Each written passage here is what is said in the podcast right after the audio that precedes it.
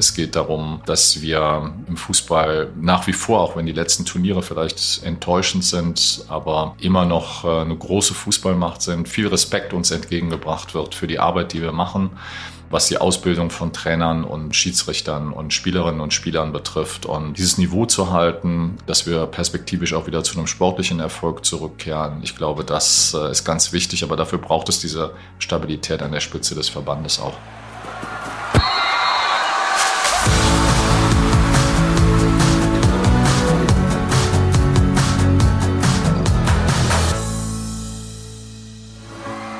Mehr als ein Spiel der Podcast der DFB-Stiftung Egidius Braun und Sepp Herberger und der DFB Kulturstiftung mit Nils Stratmann. Und damit herzlich willkommen zu einer neuen Folge Mehr als ein Spiel. Es ist unsere Weihnachtsfolge.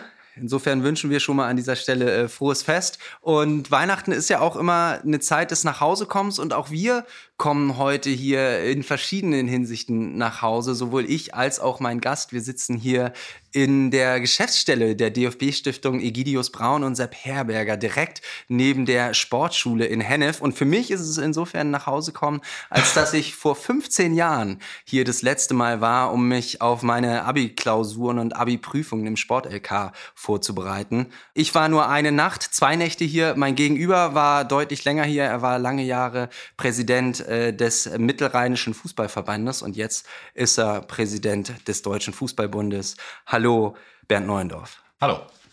Schön, dass Sie hier sind. Schön, dass Sie sich äh, die Zeit genommen haben. Wie ist es für Sie jetzt hier nach Hause zu kommen? Ist es noch so, so nach Hause kommen hier in die, in die alte, alten Gefilde? Ja, ich wohne ja nur wenige Kilometer von hier entfernt und insofern ist es äh, heute Morgen hierher gefahren und das war schön, den alten, vertrauten Weg hier nochmal, äh, die Strecke nochmal zu fahren äh, nach Hennef. Ich bin immer gerne hier gewesen und auch äh, immer wieder gerne hier.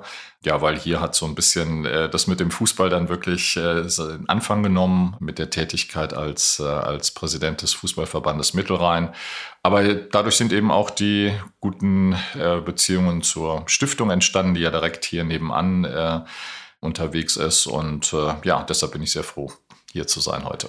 Und genau darüber wollen wir natürlich sprechen, über die Stiftung, über das karitative Herz ähm, des DFBs. Äh, bevor wir zu unserer Anfangsfrage kommen, die wir immer in diesem Podcast stellen. Sie haben eben im Vorfeld schon ein bisschen geplaudert. Früher sind Sie immer hierher gefahren, jetzt sind Sie nicht nur deutschlandweit unterwegs, nicht nur europaweit, sondern müssen wirklich bis Weihnachten wirklich noch weltweit umherreisen, um den deutschen Fußball zu vertreten. Hatten Sie die Zeit, schon alle Weihnachtsgeschenke zu besorgen? Das haben wir irgendwann eingestellt mit den Weihnachtsgeschenken. Also das äh, ist insofern kein Stress mehr. Wir, wir freuen uns einfach, dass wir mit als Familie zusammen sind, äh, ein paar ruhige Tage haben und äh, haben irgendwann gesagt, diesen Stress tun wir uns alle nicht mehr an. Und äh, ja, wir, wir werden gut essen, wir werden ein Glas Wein trinken und, äh, und viel erzählen. Das ist ein Geschenk genug. Ich glaube, dann erübrigt sich, sich die hm. Frage nach dem größten Wunsch. Das ist dann wahrscheinlich wirklich einfach Zeit mit der Familie. Ja, so ist es. Dann kommen wir zur eigentlich ersten Frage im Podcast. Warum ist Fußball mehr als ein Spiel?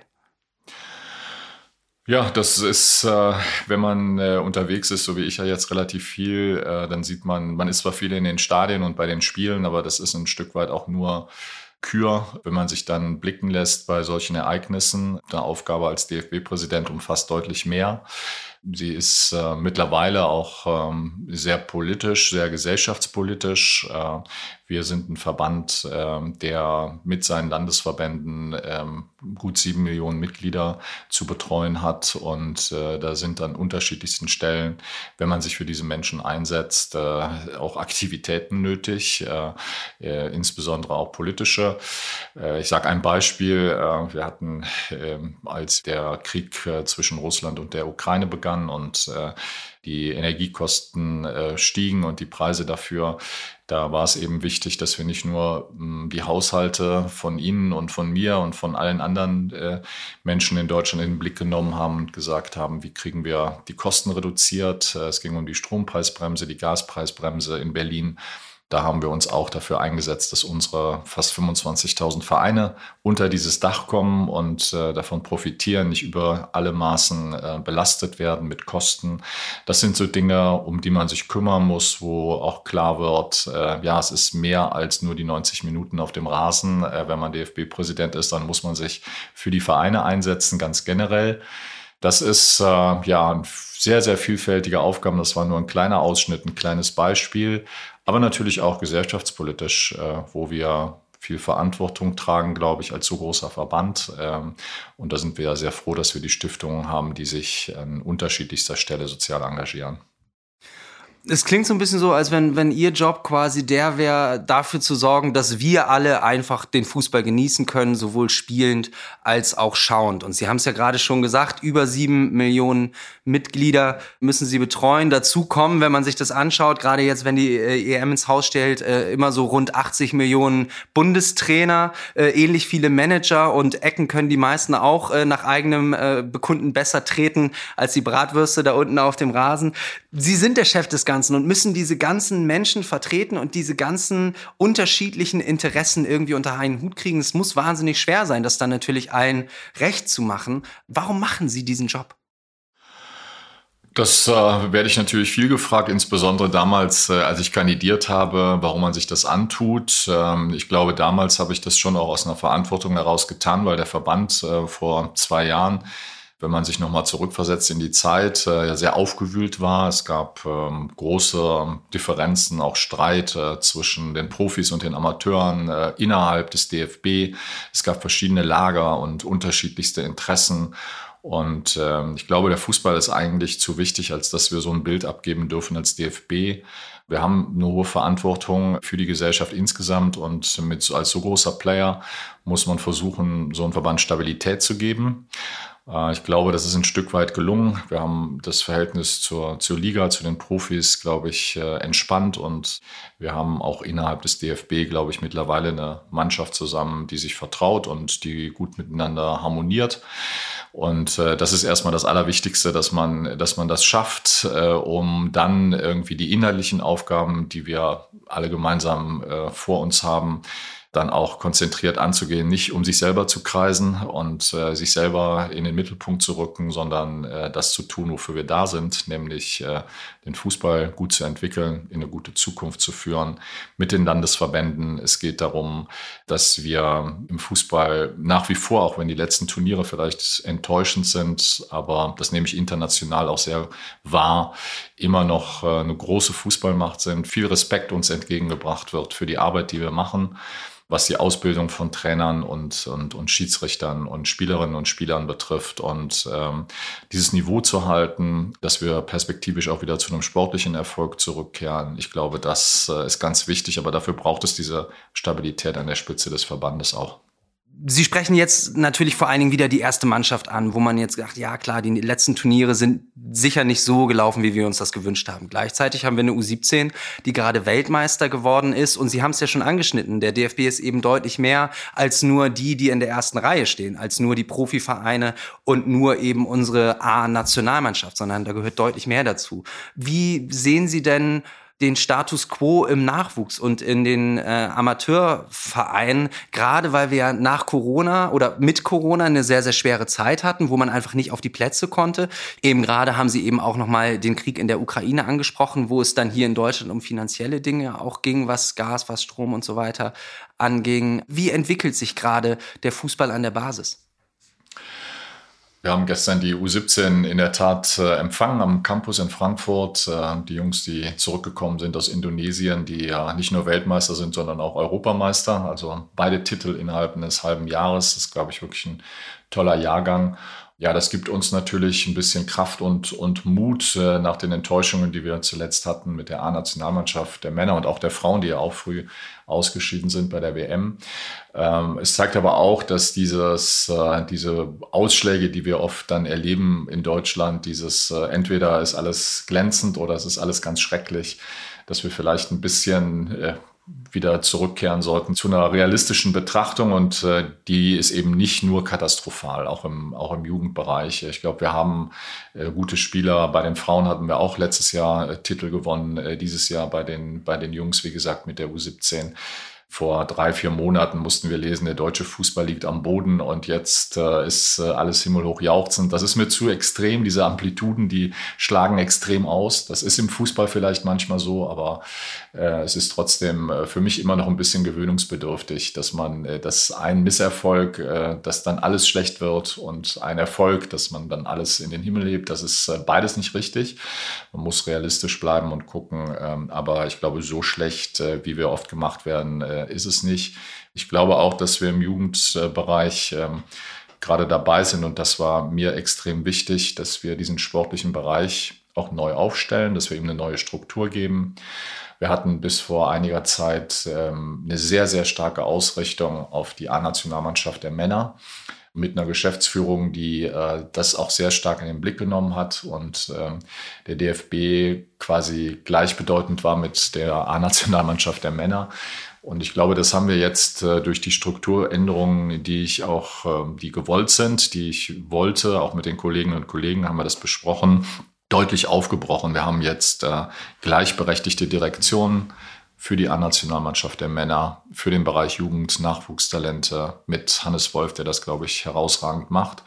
Wir kriegen eine eigene Direktion für die Frauen, A-Nationalmannschaft und äh, diese Stränge müssen sichtbarer werden, äh, müssen die gleiche Bedeutung haben insbesondere nochmal zum Jugendbereich, äh, weil ich glaube, das ist ja auch das Gute. Dadurch, dass wir es eingeführt haben, wird in Deutschland über Jugendfußball diskutiert wieder und über neue Spielformen und über, ist es gut oder richtig. Da kann man unterschiedlicher Meinung sein, aber es ist auf jeden Fall gut, dass wir darüber diskutieren.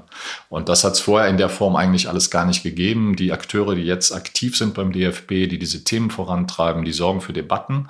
Und wir wollen diese Debatten, weil das ist das, was uns voranbringt.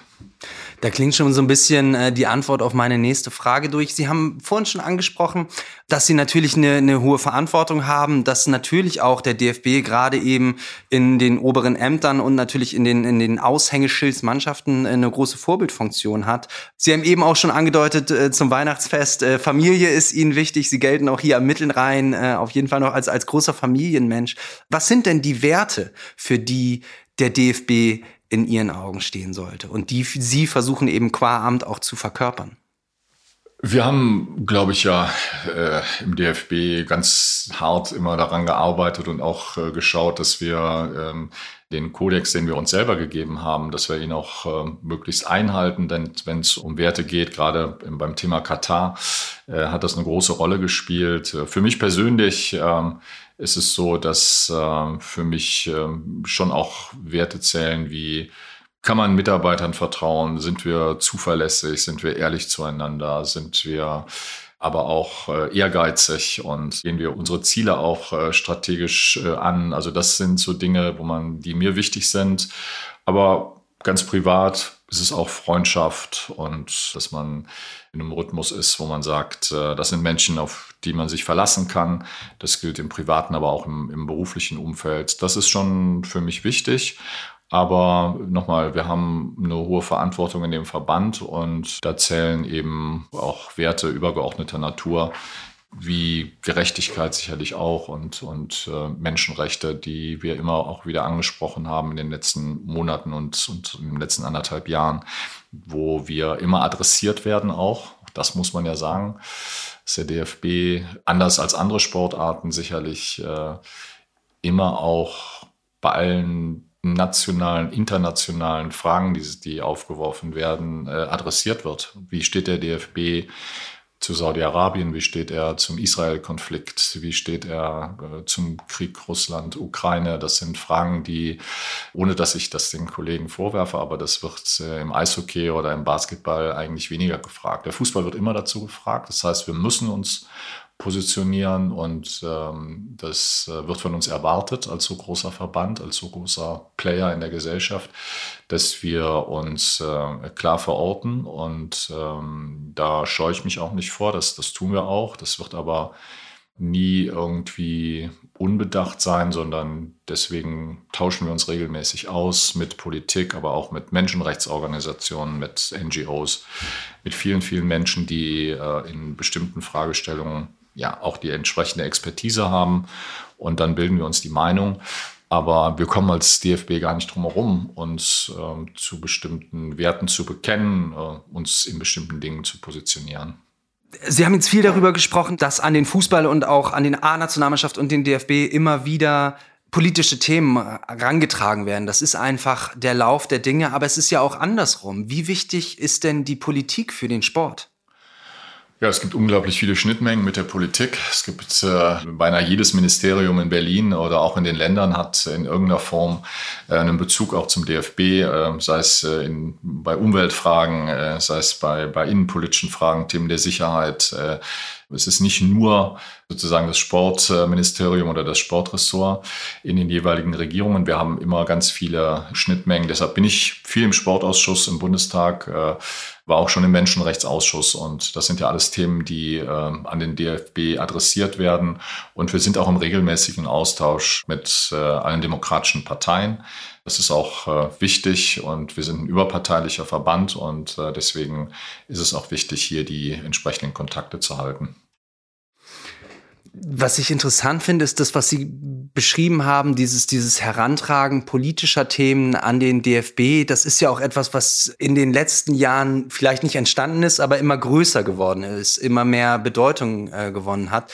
Früher war es eher so, dass, dass es dann mal eine Besonderheit war, wenn sich jemand großpolitisch geäußert hat und einer, der dafür stand, der immer für die Rechte der in Anführungszeichen kleineren eingestanden ist, das war Egidius Braun, der ja wie Sie auch hier Präsident beim Fußballverband Mittelrhein war. Was verbindet Sie mit Egidius Braun? Also äh, das wäre übertrieben zu sagen, wenn äh, äh, das mich persönlich wahnsinnig viel mit ihm verbindet. Äh, ich glaube, ich habe ihn äh, zweimal getroffen. Einmal unmittelbar nach meiner Wahl hier am Mittelrhein äh, war es mir ein Anliegen, ihn einfach äh, zu sehen, weil er schon jemand ist, der den Verband hier am Mittelrhein, aber auch den DFB, glaube ich, sehr geprägt hat. Und insofern äh, war es für mich äh, selbstverständlich als Präsident hier am Mittelrhein, ihn zu besuchen, obwohl er gesundheitlich damals schon angeschlagen war. Aber ich habe äh, gemerkt bei diesem Treffen, äh, dass ihn das, glaube ich, schon sehr gefreut hat. Man hat immer noch gemerkt, äh, obwohl er schon gehandicapt war, wie sehr er immer noch für den Fußball brennt und lebt und was er, äh, er hat mich durchs ganze Haus geführt und hat mir viele Dinge gezeigt äh, aus seiner Zeit äh, im Fußball, die ihm wichtig waren, die er auch angestoßen hat und äh, sei es auf politischer Ebene, sei es äh, die ganzen internationalen Projekte, die er da gab es viele Erinnerungsstücke, die er und Bilder, die er mir äh, gezeigt hat und das war sehr beeindruckend. Mich hat auch beeindruckt, dass er als ich reinkam, wie er in seinem Schreibtisch saß und akribisch mit, mit Stift die Zeitung gelesen hat und, und alles immer noch genau verfolgt hat und äh, äh, was äh, in der Welt vor sich geht. Äh, also es war für mich ein sehr, sehr bewegendes und, und beeindruckendes äh, Treffen. Ja, da denke ich in der Tat öfter dran. Ansonsten verbindet uns viel. In der Tat nicht nur die Präsidentschaft am Mittelrhein und dann jetzt im DFB, sondern äh, wir kommen ja beide aus der, geografisch auch aus derselben Ecke. Wir sind beide Anhänger von Alemannia Aachen gewesen. Und äh, ich habe ihn damals als äh, junger Mensch, ähm, äh, als ich zum Tivoli kam, die ersten Jahre, äh, da habe ich immer noch das Bild, wo er auf einem Stuhl neben der Trainerbank gesessen hat und die Spiele verfolgt hat. Das hat sich bei mir so eingeprägt, dass ich irgendwann mal mit ihm zu tun haben würde, dass ich ihm begegnen würde, mal sein Nachfolger werden würde. Das, das war damals extrem weit weg von mir. Ja. Aber wir werden Sie jetzt nicht im Gartenstuhl neben der Trainerbank bei ich der glaube, EM das wäre heute nicht mehr möglich, aber, aber es ist auf jeden Fall eine, eine schöne Erinnerung. Das glaube ich. Wir sind hier auch in einem Raum voller Erinnerungen. Ähm, wir sind, wie gesagt, hier bei den DFB-Stiftungen Egidius Braun und Sepp Hergerberger zu Gast und im Hintergrund äh, hängt ein Bild der deutschen Fußballnationalmannschaft. Ich denke mal, das ist von 1986, damals die WM in Mexiko, wo auf Betreiben von Egidius Braun auch die Mexiko-Hilfe äh, ins Leben gerufen wurde. Neben diesem Bild hängen auch viele Urkunden. Ich lese Guido Buchwald, Hans-Peter Briegel, Thomas Berthold, Rudi Völler, alles Menschen, Spieler, die die äh, Mexiko-Hilfe unterstützt haben. Für Egidius Braun war die Basis immer der Kern des Fußballs. Was wollen und können Sie da auch in Ihrem Amt mehr als 20 Jahre später bewirken? Ja, ich glaube, wir können eine ganze Menge bewirken und das, das tun wir auch gerade. Ähm, es ist ja kein Geheimnis, dass wir im DFB auch nicht zuletzt wegen des ausbleibenden sportlichen Erfolgs in den letzten Jahren, aber durchaus auch äh, finanzielle Herausforderungen haben. Wir haben ein strukturelles Defizit, äh, das wir dringend abbauen müssen, damit wir nicht äh, weiter Schulden aufbauen in den kommenden Jahren. Bei allen Sparmaßnahmen, die jetzt nötig sind und die, die wir angehen und wo wir auch, glaube ich, schon ein gutes Stück vorangekommen sind, war es mir, war es uns wichtig in der Führung des DFB, dass nicht zu Lasten äh, der Amateure geht, äh, wenn es irgendwie geht, dass man die Amateure und den Amateurbereich außen vor lässt und die, die Sparmaßnahmen, die man zu erbringen hat, die wir erbringen müssen, äh, sich in erster Linie auf äh, DFB beziehen, äh, auf viele Projekte vielleicht, die wir, die wir machen, aber nicht äh, auf den Amateurbereich, weil ich glaube ich, genau wie Egidius Braun sehr gut weiß, dass äh, hier alles äh, anfängt im Amateurbereich. Wir können nicht einerseits darüber klagen, dass wir mangelnden Nachwuchs haben, zu wenig Schiedsrichter haben und dann gleichzeitig eine Förderung äh, und, und Maßnahmen äh, hier an der Basis einstellen. Das äh, passt irgendwie nicht zusammen und wäre nicht äh, wirklich logisch. Und deswegen haben wir uns entschieden, diese Anstrengungen, die wir unternehmen müssen in finanzieller Hinsicht, dass wir die zwar machen und, und ähm, sehr akribisch angehen, aber äh, ohne die Arbeit der Landesverbände und damit der Amateure zu beeinträchtigen.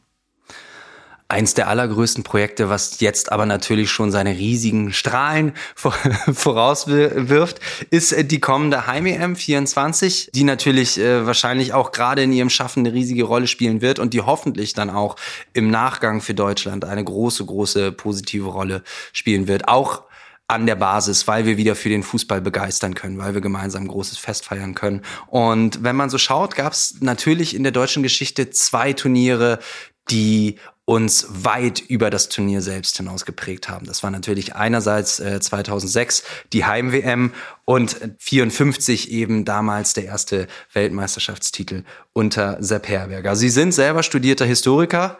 Ähm, das vergisst man manchmal bei all ihren äh, Ämtern, die sie ausüben und ausgeübt haben. Als Historiker gefragt, was hat denn dieser WM-Sieg 54 unter Sepp Herberger damals für dieses junge Nachkriegsdeutschland bedeutet? Also zunächst mal war es ja ein, äh, glaube ich, ein, ein, überraschender Sieg gegen diese Übermannschaft äh, aus Ungarn seinerzeit. Äh, über, das ist übrigens interessant, dass wir jetzt äh, 70 Jahre später bei einer Europameisterschaft wieder gegen Ungarn spielen in der gleichen Gruppe. Das ist, äh, glaube ich, auch, muss man auch nochmal hervorheben, dass das, wir. Das Gruppenspiel hatten wir damals verloren, ne? Das Gruppenspiel haben wir damals verloren. Ich hoffe, dass sich das jetzt ändert. Nein, aber es gibt ja Historiker, die durchaus sagen, das sei der, das sei eigentlich der Startschuss für die Gründung der, der eigentliche Startschuss gewesen für die Gründung der Bundesrepublik. Soweit äh, muss man nicht unbedingt gehen, aber es ist auf jeden Fall, glaube ich, äh, war es für das Selbstwertgefühl der Menschen nach dem äh, verlorenen Krieg und äh, nach der Nazizeit, ähm, glaube ich, einfach, äh, ja, ein sehr, sehr wichtiges Ereignis. Wir alle kennen die Bilder, wo der Zug äh, zurückkommt aus der Schweiz und an jedem Bahnhof die Tausende und Zehntausende Menschen dieser, dieser Mannschaft zugejubelt haben. Es gab noch kein äh, Internet, es gab, äh, glaube ich, die wenigsten Haushalte hatten damals Fernsehen und trotzdem hat sich das wie ein Lauffeuer damals äh, äh rumgesprochen, dieses, äh, dieses Ereignis und, und die Truppe wurde halt äh, unfassbar dann empfangen. Spieler, die danach wieder äh, oder viele von denen, die danach wieder ihrer beruflichen Tätigkeit nachgegangen sind, auch das vergisst man ja oft nicht Profis wie heute äh, waren, sondern ähm, die Fußball eher nebenbei gespielt haben oder einige zumindest. Und äh, es war eine ganz andere Zeit und ähm, ja, schwer mit heute zu vergleichen, aber ich glaube schon, dass es eine enorme Bedeutung hatte. Und wir reden ja heute noch das Wunder von Bern und dieser, dieser Geist äh, von Spiez und alles, was, damit, was sich damit verbindet, äh, das hat äh, über Generationen den Fußball geprägt, diese, dieser Zusammenhalt dieser Mannschaft, dieses Eingeschworensein und diese volle Fixierung auf den Gewinn dieses Titels, auch wenn es unmöglich erscheint, das sind Dinge, die, ähm, glaube ich, sehr stark hängen geblieben sind, bis heute sogar. Ja, absolut. Das, das glaube ich auch. Nicht umsonst spricht man eben immer wieder darüber. Ein anderes Turnier, was natürlich, worüber man immer wieder spricht und was natürlich auch irgendwo einen Vergleichswert wahrscheinlich sein wird für die kommende Europameisterschaft, ist dieses Sommermärchen 2006. Es war wirklich ein goldener Sommer. Es waren, es waren äh, goldene Wochen, auch weil die Sonne immer schien. Ich weiß es selber noch. Ich war 17 Jahre alt. Für mich war sowieso alles schön damals. Ich weiß noch, wie ich das Viertelfinale im Freibad geschaut habe. Und es war wirklich so eine, so eine schwerelose Zeit. Und das war auch bedeutsam eben, dass Deutschland sich so, so schwerelos, dieses schwere, schwere Deutschland, sich in dieser Zeit so schwerelos und gastfreundlich präsentieren konnte. Und Fanmeile war damals das Wort des Jahres. Wenn wir jetzt mal zurückschauen, alleine auf die letzten drei Jahre, die, die, die Worte des Jahres, Corona-Pandemie, Wellenbrecher, Zeitenwende, das geht in eine andere Richtung. Können wir denn in diesen Zeiten, die wir gerade haben, so einen Erfolg nochmal, so eine positive Kraft erwarten, die von so einem Turnier ausgehen kann wie 2006? Das ist äh, immer schwer zu sagen und damals gab es ja auch eine Situation, wie, wie beginnt so ein Turnier. Für mich war es so, hat das Sommermärchen das erste Spiel, was gewonnen wurde, aber für mich war es eigentlich äh, das zweite Spiel gegen Polen, wo wir, glaube ich, in der letzten Minute dann das 1 zu 0 geschossen haben mit äh, Odonko Neville, dieses unverge unvergessliche Tor, wo man gemerkt hat, wie das Stadion explodiert und auch das ganze Land, weil sie gemerkt haben, wow, was ist das äh, für ein unfassbares Erlebnis. Und ich glaube, das war so für mich der, der, die Initialzündung für diesen tollen Sommer, äh, dieses Spiel. Dann kamen viele Dinge dazu. Ich glaube, politisch haben wir eigentlich immer schwierige Zeiten gehabt. Das ist im Moment extrem, das, das stimmt. Und äh, ob der Fußball das schafft, äh, ist immer die Frage. Ich möchte nur nicht, dass die Erwartung an den Fußball, dass man den Fußball auch überfrachtet mit, mit solchen Dingen. Das sind Dinge, die entwickeln sich in so einem Turnier, die können sich entwickeln. Wenn es, das, wenn es klappt, dann ist es wunderbar. Das haben wir 2.6 erlebt. Aber ähm, man darf auch jetzt nicht äh, sagen, okay, alle gesellschaftlichen Probleme, die wir haben, werden geheilt durch ein Turnier. Wir müssen auch realistisch bleiben und sagen, was kann der Fußball äh, leisten? Ich glaube, was er leisten kann, das merke ich äh, und das ist auch das Motto dieser, dieses Turniers, äh, United by Football. Wenn man mit den anderen Präsidenten zusammen ist, äh, jetzt wie jetzt in Hamburg bei der Auslosung, dann merkt man, welche Freude da ist auf dieses Turnier, welche Vorfreude, dass sie alle ja unfassbar diesem Sommer entgegenfiebern und, und mit ihren Fans und Delegationen hier ankommen und äh, ja, sich einfach äh, freuen, in Deutschland zu sein, weil sie erinnern sich auch alle an 2.6, viele, die ja auch dabei waren damals bei dem Turnier und äh, haben das alle in wahnsinnig gute Erinnerung. Also große Vorfreude. Ich glaube, die, die Voraussetzungen, dass wir ein tolles Turnier erleben, sind da. Ob es insgesamt äh, diese Leichtigkeit wird, die wir 2.6 hatten, äh, ob es äh, irgendwie über dieses Turnier äh, hinausstrahlt, äh, das kann man heute schlecht vorhersagen. Ich glaube, da müssen wir äh, abwarten. Wie, das hängt auch sicherlich ein Stück weit damit zusammen, wie die deutsche Mannschaft auftritt und, und wie, wie erfolgreich sie ist, äh, was ich glaube, dass sie, dass sie sein wird. Aber da kommen, müssen viele Faktoren daneben zusammenkommen. Damals ging es natürlich auch über den Fußball hinaus schon im Vorfeld. Es gab ein ganz, ganz großes Kulturprogramm zur WM 2006, aus dem dann auch die DFB Kulturstiftung entstanden ist. Auch jetzt ist wieder viel geplant. Es gibt über eine Tochtergesellschaft ein umfangreiches Kulturprogramm. Sie sind da auch Mitglied im Aufsichtsrat der Gesellschaft. Wie wünschen Sie sich denn oder was erwarten Sie denn? Wie soll sich denn Deutschland zu dieser Europameisterschaft präsentieren? So ein Turnier ist ja immer eine, eine riesige Chance, äh, über den Fußball hinaus sich als Land zu zeigen und äh, was sind die Stärken eines, eines Landes. Und ich glaube, das ist im kulturellen Bereich sicherlich der Fall. Das ist aber auch, wir sind auch ein starker Wirtschaftsstandort. Wir haben viele, viele Vorzüge, glaube ich. Und äh, das zum Ausdruck zu bringen, dass, ja, dass Deutschland ein, ein, sehr starkes Land ist, auch ein sehr lebenswertes Land, ein sehr kulturreiches Land. Ich glaube, das gehört auch dazu, zu so einem Turnier. Und wir haben diese Gelegenheiten kommen ja nicht sehr oft, sag ich mal, dass man diese Chance bekommt. Die letzte Europameisterschaft, wenn man das mal nochmal zurückdenkt, die hatten wir 88. Und da stand die Berliner Mauer noch. Also das zeigt einfach, wie lange das jetzt gedauert hat, bis wir wieder eine EM bekommen äh, oder so ein großes Turnier. Klar, dazwischen hatten wir 2-6, aber eine Europameisterschaft hatten wir schon sehr, sehr lange nicht mehr. Und diese Gelegenheiten kommen recht selten und dann muss man sie eigentlich auch nutzen im Sinne des Landes insgesamt, im Sinne des Fußballs natürlich. Das tun wir auch. Wir glauben auch, dass wir über dieses Turnier in unsere Vereine ganz viele junge Spieler bekommen, wieder neue Talente. Das ist großartig, aber es ist eben auch eine Chance fürs Land insgesamt.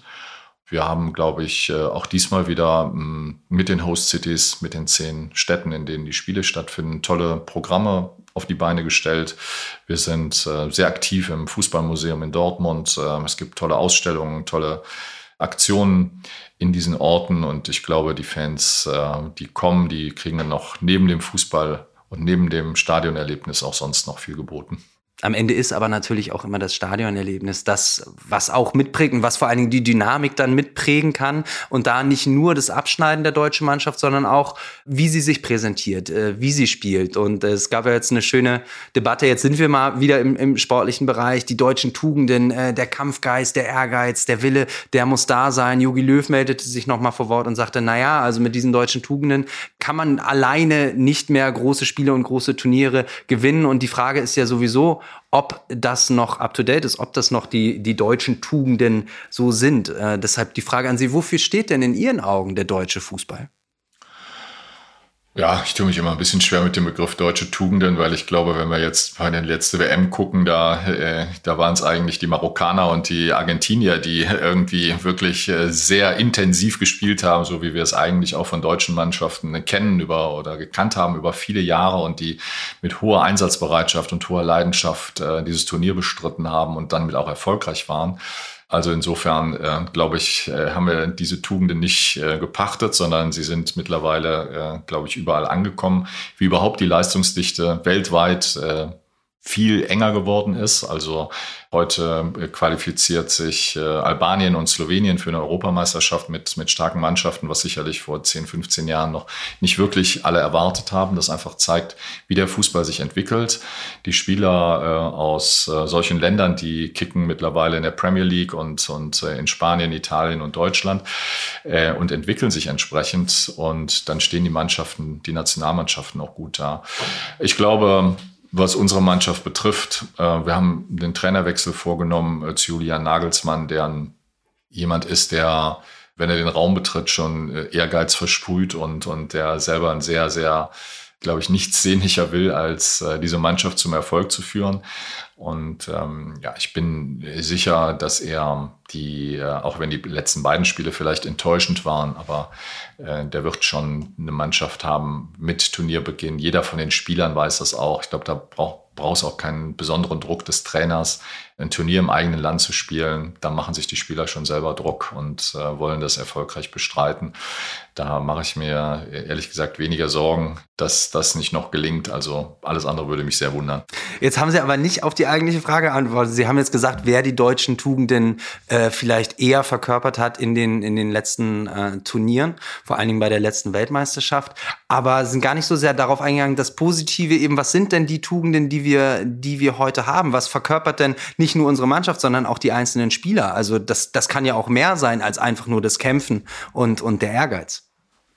Ja, das ist so. Ähm, aber jetzt, es war ja jetzt ein Thema bei der U17, bei der, bei der Weltmeisterschaft und, und wie sind die aufgetreten und ähm, wie haben die sich präsentiert? Ähm, und da hat man ja auch gesagt, okay, das ist eigentlich das, was man braucht. Äh, neben den guten Spielern, um erfolgreich zu sein. Also dieser, dieser Teamgeist war ja schon unfassbar. Man muss ja manchmal, wenn ein Tor fällt oder wenn ein Elfmeter gehalten wird oder äh, viele Dinge, die passiert sind bei diesem Turnier, dann muss man vielleicht gar nicht mehr so sehr auf das Feld gucken, sondern man guckt mal auf die Bank und auf die Ersatzbank. Und wenn man sieht, äh, wie die Spieler auf der Bank äh, sagen, obwohl sie nicht auf dem Platz standen, aber ihren Kollegen, die gerade gekickt haben, äh, diesen Erfolg gegönnt haben, wie sie mit denen mitgegangen sind, gefiebert haben und jede Aktion gefeiert haben, die gelungen war.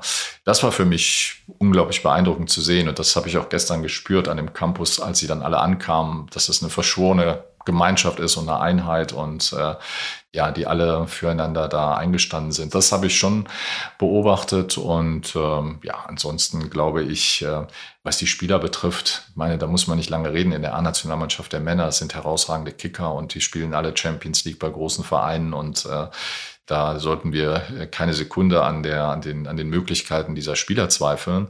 Jetzt geht es eben nie darum, aber nochmal, ich glaube, dass das unbedingt auch der Fall sein wird. Beim Anpfiff gegen die Schotten äh, weiß jeder in München beim Eröffnungsspiel, da wird jeder die entsprechende Leidenschaft auf den Platz bringen, bin ich sicher. Sie haben jetzt wieder die U17 angesprochen, die möglicherweise einen Grundstein gelegt hat für eine große Zukunft, die dann kommt in den nächsten Jahren. Gleichzeitig haben wir das Turnier, das ansteht, das sicherlich ein Wegweiser auch sein kann, wie sich der Fußball, in welche Richtung sich der Fußball und auch die Rezeption des Fußballs in Deutschland in den nächsten Jahren entwickelt. Dann äh, schauen wir doch mal oder gehen wir doch mal ein paar Jahre voraus und schauen, dann äh, zurück. Was würden Sie sich wünschen, wenn man so in fünf bis zehn Jahren zurück auf diese Europameisterschaft schaut, welche Bedeutung die für Deutschland gehabt hat? Also erstmal glaube ich oder hoffe ich, dass äh, viele von den Jungs, die, die jetzt den Titel geholt haben bei der U17, dann in fünf Jahren ähm, dann auch in der A-Nationalmannschaft, dass wir sie wiedersehen. Das äh, ist nicht äh, unwahrscheinlich. Wir haben auch andere Titel mit Jugendmannschaften gewonnen, wo dann mehrere Spieler dann später die 14er Generation, die dann auch den Weltmeistertitel geholt haben. Also fußballerisch glaube ich, haben wir, werden wir in fünf Jahren einige Spieler in der Nationalmannschaft sehen. Aber ich habe es eben schon mal angesprochen. Ich, was ich mir wünsche, ist wirklich, dass wir, ja, dass wir dieses Turnier nutzen zum Wohle des Fußballs und zur Fußballentwicklung. Und ich glaube, da stehen die Chancen nicht schlecht. Äh, wir haben, es gibt auch Erhebungen, die ganz klar belegen, dort, wo Turniere stattfinden, gibt es danach in der Regel einen Run auf die Vereine, weil gerade Kinder, Jugendliche dieses Turnier als so mitreißend empfinden und sagen, das ist meine Sportart, das will ich auch machen. Ich muss nicht zwingend in die Nationalmannschaft, aber das ist einfach so ein unglaublich toller Sport, da will ich dabei sein. Die suchen sich Vereine. Das ist das, das Tolle daran, das ist meine Hoffnung, dass es passiert. Aber daraus erwächst natürlich für uns auch wieder Arbeit und die Verantwortung, nämlich wenn wir neue, viele neue Spieler bekommen, brauchen wir auch viele neue Trainer brauchen wir auch viele Spielstätten, wo sie äh, trainieren und, und am Wochenende dann auch ihre Punktespiele austragen können. Da ist wieder die Politik gefragt, äh, wie bekommen wir mehr Plätze, gerade in Ballungsgebieten. Wir haben heute schon die Situation, dass Kinder auch abgewiesen werden müssen aus Vereinen, gerade in großen Städten, weil die Trainingskapazitäten nicht mehr da sind, äh, die, die Spielmöglichkeiten nicht mehr da sind, weil man einfach nur ein oder zwei Plätze hat, aber nicht äh, zwölf oder dreizehn Mannschaften darauf im Wochenrhythmus dann trainieren können. Das ist, äh, das sind alles Probleme, die dadurch entstehen, aber denen wir uns dann auch gerne widmen. Wenn die Kids ähm, in die Vereine kommen, ist es für uns gut und wir wollen sie ja behalten. Wir wollen nicht, dass sie aufhören und dann nach äh, einem Jahr oder zwei zum Basketball wechseln oder, oder irgendeine andere Sportart sich aussuchen, sondern das ist ja das Ziel, dass sie im Fußball bleiben und das möglichst lange. Das äh, wäre mein Wunsch, dass wir diese Situation erleben. Ich bin sehr sicher, dass viele in die Vereine kommen werden, aber alles, was daraus folgt, da sind wir dann gemeinsam mit Politik, mit, äh, auch mit der Kommunalpolitik insbesondere dann an der Stelle auch gefordert. Dann bleiben wir mal zum Schluss in der Zukunft, kommen aber zu Ihnen. Wir schließen den Kreis. Wir haben begonnen hier äh, bei den DFB-Stiftungen Egidius Braun und Sepp Herberger.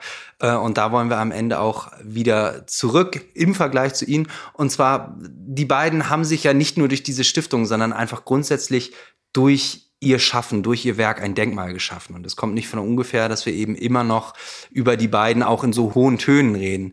Was würden Sie sich wünschen, wenn man irgendwann auf Ihre Amtszeit zurückschaut, was von Ihnen in Erinnerung bleibt? Worüber sollen wir sprechen, wenn wir über Bernd Neuendorf sprechen?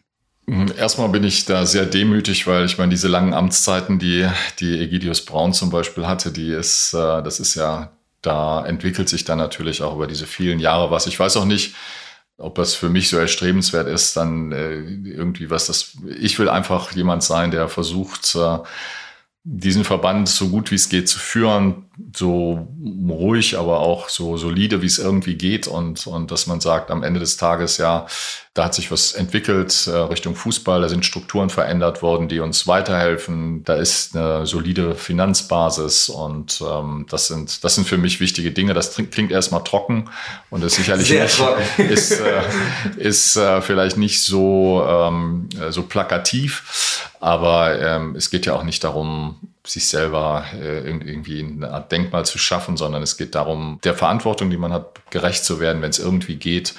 Und äh, das Urteil über eine Präsidentschaft, das fällen dann ohnehin andere. Das fällen die, die Medien schon oder äh, und wir sind auch heute in einer ganz anderen aufgeregten Zeit, glaube ich. Ähm, also das ist schwer zu sagen. Ich selber gehe den Job eigentlich so an, dass ich sage, mh, hm, ich will jeden Tag in den Spiegel gucken können und sagen können, das, was du entscheidest oder entschieden hast, das kannst du vertreten. Und äh, ich will mich nicht verstellen und will versuchen, ähm, ja, das ähm, so zu machen, dass ich ähm, jeden Tag sagen kann, äh, das bringt uns voran. Nehme auch heraus, äh, vielleicht an der eine oder andere Entscheidung mal ein bisschen länger zu überlegen. Verantwortungsbewusstsein für den Verband habe ich auf jeden Fall. Und deswegen, was die Nachwelt dann darüber schreibt, das, äh, das habe ich auch nicht in der Hand, ehrlich gesagt. Das werde ich dann in, äh, in fünf Jahren, in zehn Jahren, in 20 Jahren hier im Podcast äh, entscheiden, was über Sie erzählt werden wird. Sie haben gesagt, wir sind in turbulenten Zeiten. Das ist sicher so. Wir haben aber auch Weihnachten vor der Tür. Da kommt dann die Zeit mit der Familie. Sie haben ganz eingangs gesagt, dass viele Leute Sie fragen, warum Sie diesen Job machen. Ich gehe davon aus, dass allem voran Ihre Frau und Ihre Familie Sie das immer mal wieder fragt, wenn Sie dann äh, wieder unterwegs sind. Wie viel Urlaub gönnen Sie sich über die Weihnachtstage?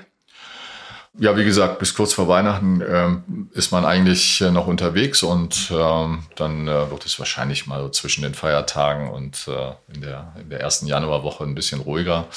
Aber dann geht's auch im Januar direkt weiter. Wie gesagt, das ist ein anstrengendes Jahr. Wir haben die EM vor uns im Sommer. Wir haben einen FIFA-Kongress im, im Frühjahr, wo die Entscheidung über die Vergabe der Frauenfußball-Weltmeisterschaft getroffen wird, wo wir im Rennen sind. Äh, auch das bedarf noch viel Werbe, vieler Werbemaßnahmen bei anderen Verbänden, in anderen, auf anderen Kontinenten, wo wir dafür werben wollen, dass die WM nach Deutschland kommt. Ähm, wir haben ähm, dann sicherlich ähm, weitere Dinge, die wir jetzt äh, angestoßen haben. Wir sind bei der Qualifikation hoffentlich dann für die Olympischen Spiele, die anstehen. Also wir haben viele, viele große Ereignisse.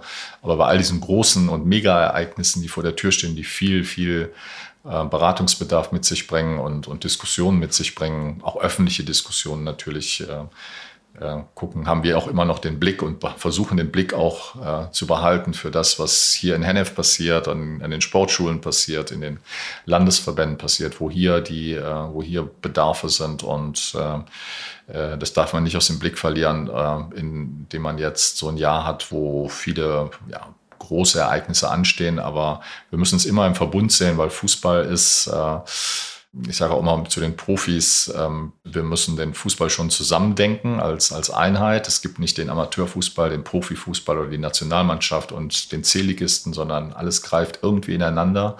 Und äh, wenn wir irgendwo was bewegen, dann hat es oft auch Auswirkungen, oft erst Jahre später auf die, auf die andere Ebene.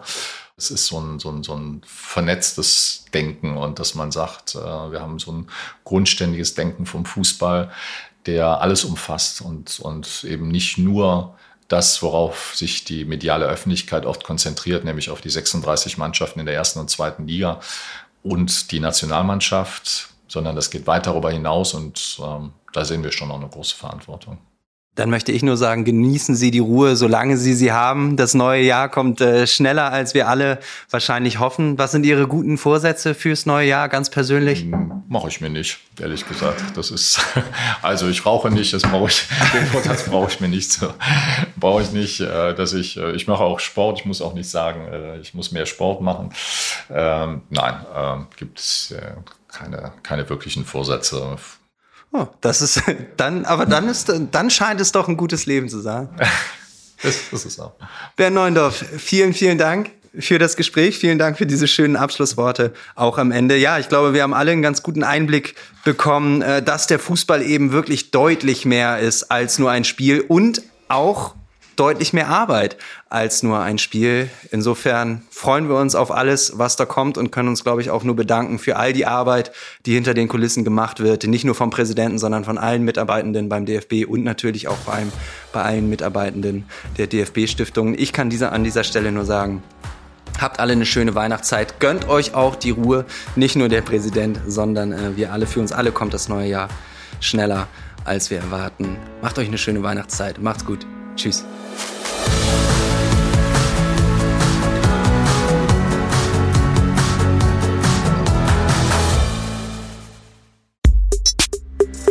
Mehr als ein Spiel, der Podcast der DFB Stiftungen ist eine Produktion von Maniac Studios.